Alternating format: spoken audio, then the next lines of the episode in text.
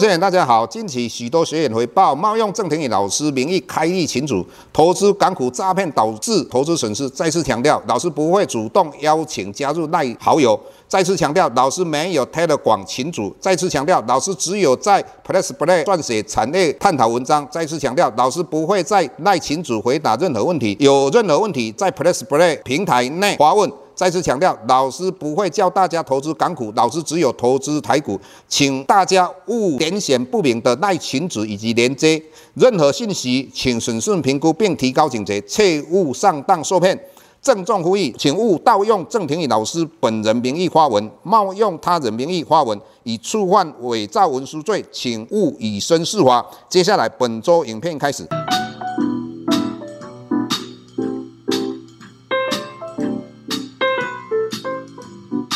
各位大家好，又到我们本周解大盘的时间。那还记得上个礼拜老师在跟各位分享的时候，说到了美国十年期公债殖利率穿破了四破损之后，它往回拉，拉到大概三点七左右。那老师认为，如果在三点七上下做震荡的话，那有助于台股跟美股因为跌深了之后会反弹。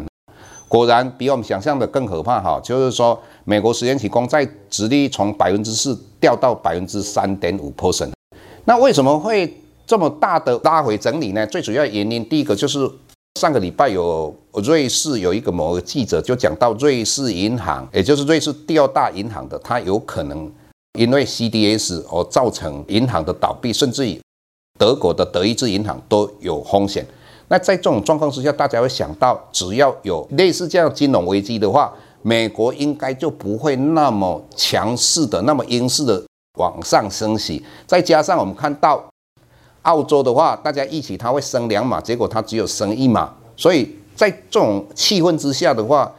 不管是十年期公债殖利率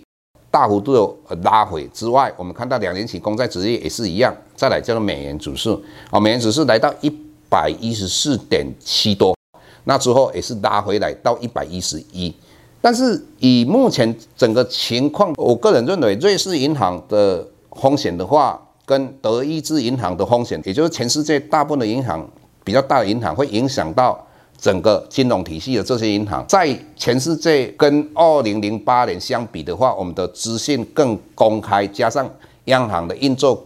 更有效率的状况之下，我个人认为产生金融危机的几率就相当的一个低。但是各位要了解到说，有些人在讲说。欧洲的话升息三码，美国升息三码，在这种状况之下，欧元跟英镑相对美金来讲的话，它就比较不会贬值哈。那这个只是讲到一点，因为欧洲跟美国他们整体来讲都是一个全世界的一个大经济体，他们除了升贬值看利率看谁高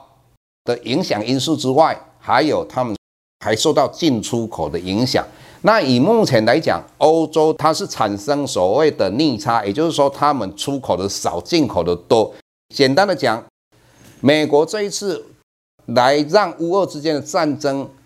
的目的之一，就是要让德国去工业化，让欧洲的经济不好，让亚洲这些国家去的中国化。那这是美国的，所以在这种状况之下，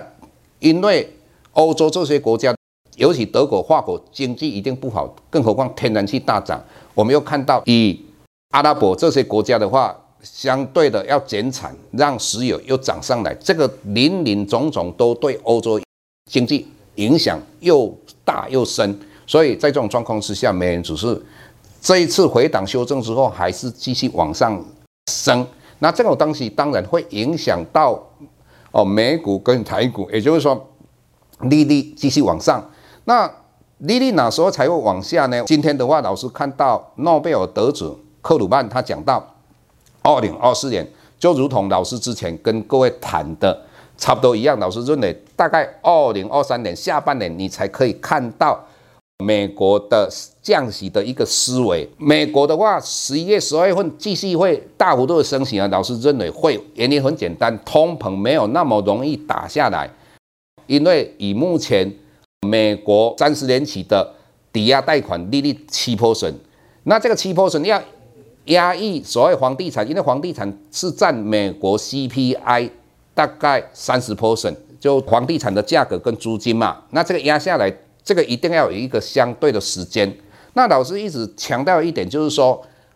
美国现在的举债有三十亿兆的美金，也就是说，将来如果美国没有快点把通膨打下来，它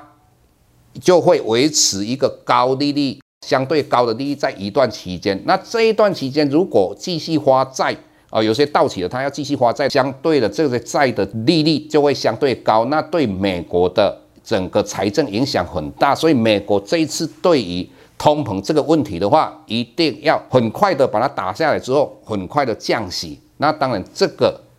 对我们就是下一次的话，我们要在空头变成一个多头的话，是一件好事情。那至于我们对金融股国泰金会不会因为瑞士银行或是德意志银行的一个事件有所影响？哪时候是它的好的买点，或是有关你金融股哪个买卖点？我们怎么样去算的话，我们在平台上都有跟大家分享。谢谢各位。